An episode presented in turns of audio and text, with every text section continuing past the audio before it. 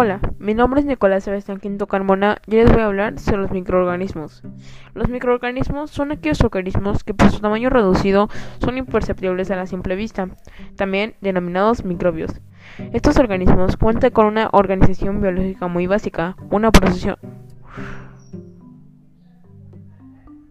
también denominados microbios. Estos organismos cuentan con una organización biológica muy básica. Una proporción importante de ellos cuentan con apenas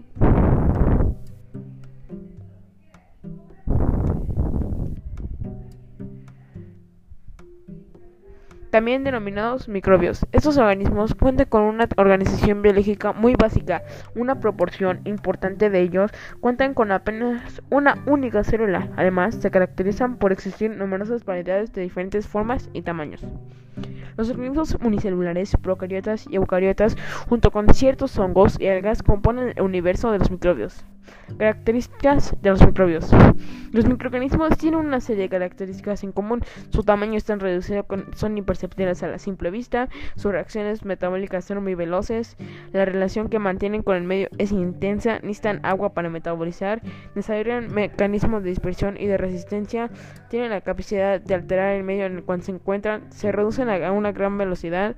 Su actividad es indispensable para la vida en el planeta.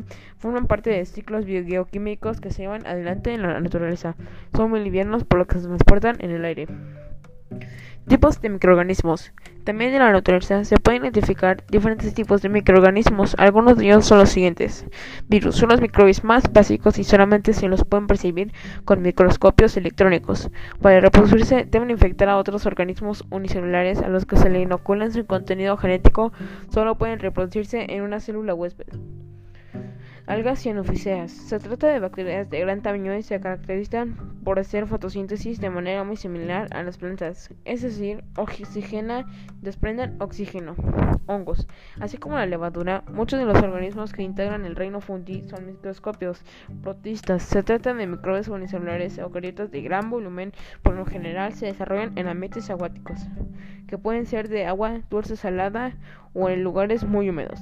Aunque algunas variedades desarrollan vidas parasitarias, por lo general estos organismos dependen a otros organismos a la hora de alimentarse.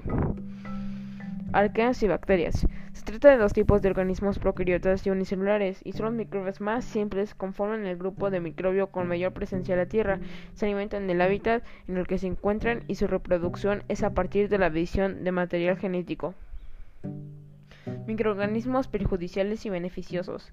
Existen microorganismos que resultan perjudiciales para la salud de las personas, pero al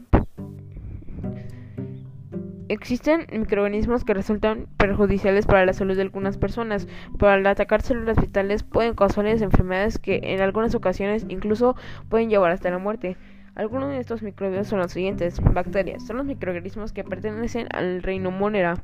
Liberan toxinas y pueden sobrevivir dentro o fuera de una célula.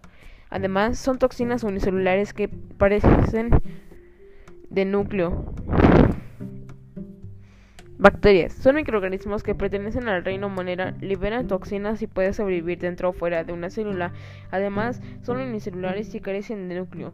No todas las bacterias son patógenas, sino que algunas pueden ser beneficiosas para la salud o neutrales. Virus.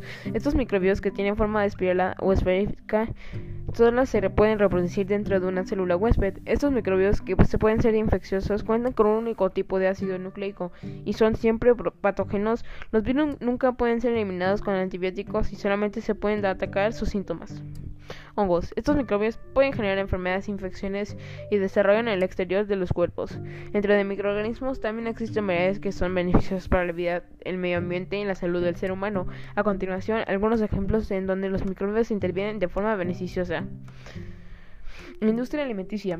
Los microbios juegan un rol fundamental en la producción de ciertos productos. Por ejemplo, el yogur, el queso, la cerveza son los resultados de alimentos fermentados gracias al accionar de los microbios. En ese caso, los microbios producen ácido láctico que facilita la conversación de los alimentos. Cuerpo humano. Existen microorganismos que participan de ciertos procesos dentro del cuerpo humano, como la digestión, y hasta actúan en defensa de otros organismos que sí pueden afectar a la salud. Basura. Por medio de ciertos procesos biológicos como la estabilización o descomposición, los microbios limpian los residuos, terminan para convertir los residuos en humus o compost. Agricultura. Muchos de los microorganismos que habitan en el suelo facilitan la producción agrícola ya que se ah, porque actúan como plaguicidas o bien porque ayudan al crecimiento de las plantas. Espero verlos. Bye. Espero que les haya gustado el primer capítulo. Hasta la próxima. Adiós.